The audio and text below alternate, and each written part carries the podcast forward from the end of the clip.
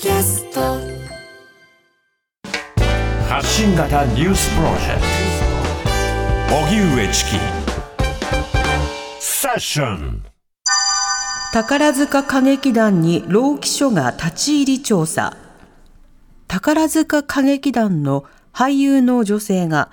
今年9月に急死した問題で兵庫県西宮労働基準監督署は昨日労働基準法に基づき宝塚歌劇団に立ち入り調査したことが関係者の話で明らかになりました。この問題をめぐっては女性の遺族側が過労死ラインを大幅に超える長時間労働やパワーハラスメントがあったと主張していて遺族側の代理人弁護士は亡くなるまでの1ヶ月間におよそ277時間の時間外労働があったとしています。一方、歌劇団側は女性に強い心理的負荷がかかり、安全配慮義務を果たしていなかったことを認め謝罪していますが、パワハラやいじめについては確認できなかったとしています。今回の労基署の調査は、団員の勤務実態や組織体制、事業概要などについて確認したとみられ、歌劇団は労基署の指示があれば引き続き真摯に対応したいとコメントしています。それでは宝塚歌劇団に労働基準監督署が立ち入り検査、この動きについて労働問題がご専門、佐々木亮弁護士にお話を伺います。はい、佐々木さん、こんばんは。こんばんは。よろしくお願いします。よろしくお願いします。さて、まず労働基準監督署、これはどういった組織なんでしょうか？と、労働基準監督署はですね、労働基準法違反などを取り締まるお役所っていうところで、結構身近なお役所だと思いますうん今回のようなケースですと、労働基準監督署、どういった動きをすることになるんでしょうか？そうですね、あの労基法違反があるかどうかをあの確認しなきゃいけませんので、で基本的には非常に基本的なところから確認していくんですね。で、うん、先ほどもニュースにありましたけど、事業内容とか、組織がどういう組織であるとか、どういう形で動いてるかっていうのをまず確認するんだと思います。うん。またこういった劇団員の方の労働契約の実態などもまずは確認することが必要だと思いますが、この点はどうでしょうか？そうですね、それはおそらくある程度、その基本的なところを抑えた後に、まあ、管理者にまず聞いて、その後その関係者っていうんですかね、身近にいた人たちに聞いていくっていうのが、あの一つのやり方だと思います。うん。なるほど、こういったその聞き取りや、その具体的な認定に至るまでは、どういったあのスケジュール感で動いていくんでしょうか？そうですね、スケジュール感はもう本当、事案によりけりなんですけれども、はい、あの労災申請されているようですので、えーと、それの調査と合わせて動くんだと思います。一般的に労災は申請してもすぐに結論出ないので、うん、えー、数か月かかる、もしくは半年以上かかるということもあります。なるほどそうした中、あの、遺族側の代理人弁護士によれば、亡くなるまでの1ヶ月間におよそ277時間の時間外労働があったという指摘があります。この時間、佐々木さんどう見ますか？えっ、ー、と、ちょっと信じがたい長時間労働だと思います。うん。この長時間労働の位置づけというのは法的にはどういうふうに捉えられるんでしょうか？そうですね。あの、長時間労働が、あの、あれば、その後病気になったあとすると、それとの因果関係が強いというふうに見られることになりますね。うんなるほど。今回のような277時間というのは、あの一般的な過労死ラインの時間も超えているというふうに認定されやすいわけですか？そうですね、はるかに超えてますね。あの普通に働く、1日8時間労働の人が1か月に働く時間で大体173時間とかなんですよ。はい、で、それに、その他に277時間働いてるわけなので、うんえー、ち2倍以上っていう感じですかね、うん、働く時間としては。うんなるほど。あの今回ね、その劇団員のような芸術や芸能の分野の方に対しても、労働基準法というのは適用されるものなんでしょうか？そうですねあの、労働基準法上の労働者だと認められれば適用されます。うんつま個人事業主ではなく、そしてまあ事実上、あの労使関係にあったというふうに認定されるかどうかということになるわけですか？者性があるかどうかで、あの労災の保護を受けられるかどうかが変わってくるということですね。うん。その際の労働者性、これはどういったものが指し示されるんでしょうか？そうですね。あのいろいろ判断基準はあるんですけど、基本的にはその契約内容とか契約のタイトルは関係なくて、ですね実際にどうだったかがあの重視されます。うん。例えばその仕事を与えられたときに嫌ですよって断れるかどうかとか、はい、えあとと業務内容とか、そのやり方とかにいちいちこう指揮命令があるかどうかとか、うんうん、あとは時間とか場所が拘束されているかどうか、こういったあのいろんなポイントでですね総合的に判断されますうんなるほど。その上で今回はそのパワーハラスメントの有無というのも調査されています。労働基準監督署はこうしたパワーハラパワハラについても調査はするんでしょうか？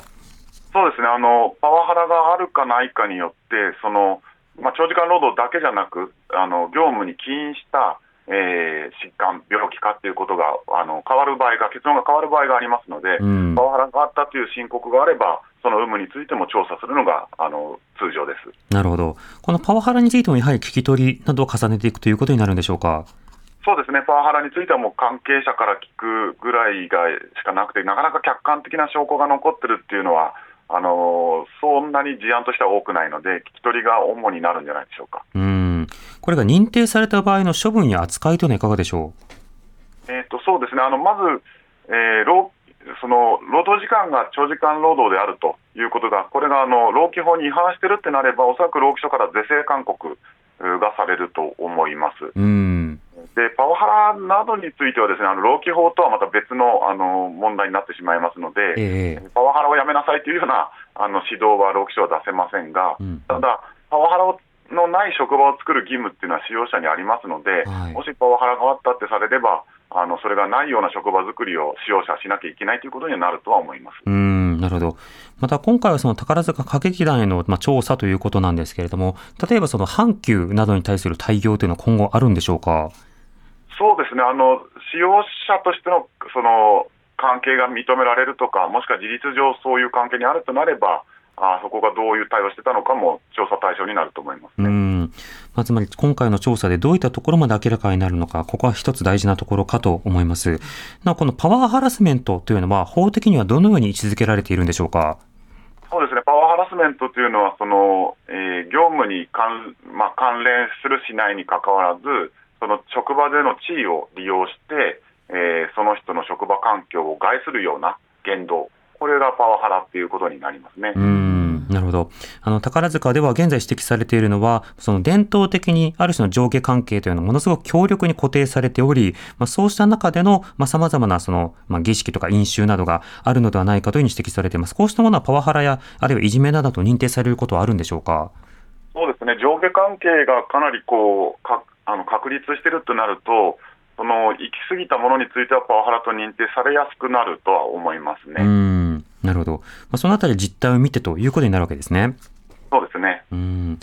そして今日は、しかもあの勤労感謝の日ということになりますが、あの宝塚に限らず時間外労働、それからパワハラなどに悩んでいるという方多いと思いますが、こうした方はまずどういうふうに自分の実態をま把握をし、どういうふうなところに相談をすることが可能なんでしょうか？そうですね、まず時間外労働に関しては、労働時間いつからいつまでかっていうのをきちんと証拠で抑えることが大事になりますので、うん、えー、もしそのタイムカードとかあの、ちゃんとした時間管理されてないような会社だったら、自分でメモをつけるとか、最近だとあのスマホとかの位置情報とかでも客観的にあの示せることができますので、そういった記録をコツコツ取るというのが大事かなと思います。パワハラに関しては、本当、直接の証拠が残ることは本当大変少ないので、えできればもちろん録音等をした方がいいと思いますけども、それが間に合わなかった場合はメモをするなど、とにかく何かあの再現できるような形にしておくのが大事ですね。うんそして相談先、こちらはいかがでしょうか？そうですね、相談先でいうと、時間外労働に関しては、やっぱり労基署、労働基準監督署が一番あの身近ではないかなというふうに思います。えー、パワハラに関しては、ですね行政のやっている相談コーナーとかですね、えー、あと労働組合とか、あ弁護士などに相談いただければというふうには思ってます。なるほど、この労基署あの、なかなかマンパワーも不足しているのではないかという指摘もありますが、この点、いかがでしょうか？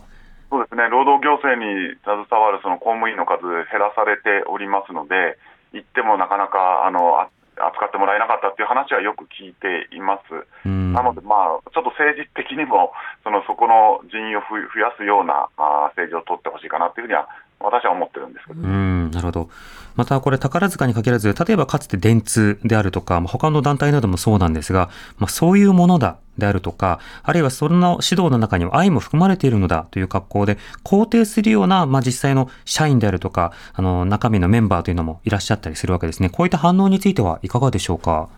そうですね、やっぱりそこはあの行き過ぎてるものについては、それをなんかこう、成功した人はですねなんか自分の肥やしにしてるので、はい、えー、下にも同じことをしてしまうというふうにななってしまうんだと思いますけど、やっぱりそこは受け取る人それぞれですし、基本的にはあんまりそう、なんですかね、暴言とか、いじめとかっていうような形になるようなことはふさわしくないので、えー、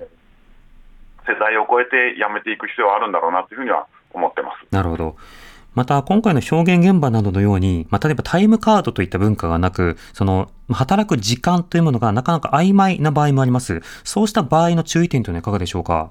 そうですね、先ほどその時間外労働の証拠を残すと言ったのと同じように、ですねやっぱり働く時間、別に何か告発するとか、残業代請求するとかということじゃなくても、自分の健康を少し把握するという意味でも、どのぐらい働いてるのかなっていうのはつけといた方がいいこともありますので、全然時間管理されてないようなあとこであれば、自分で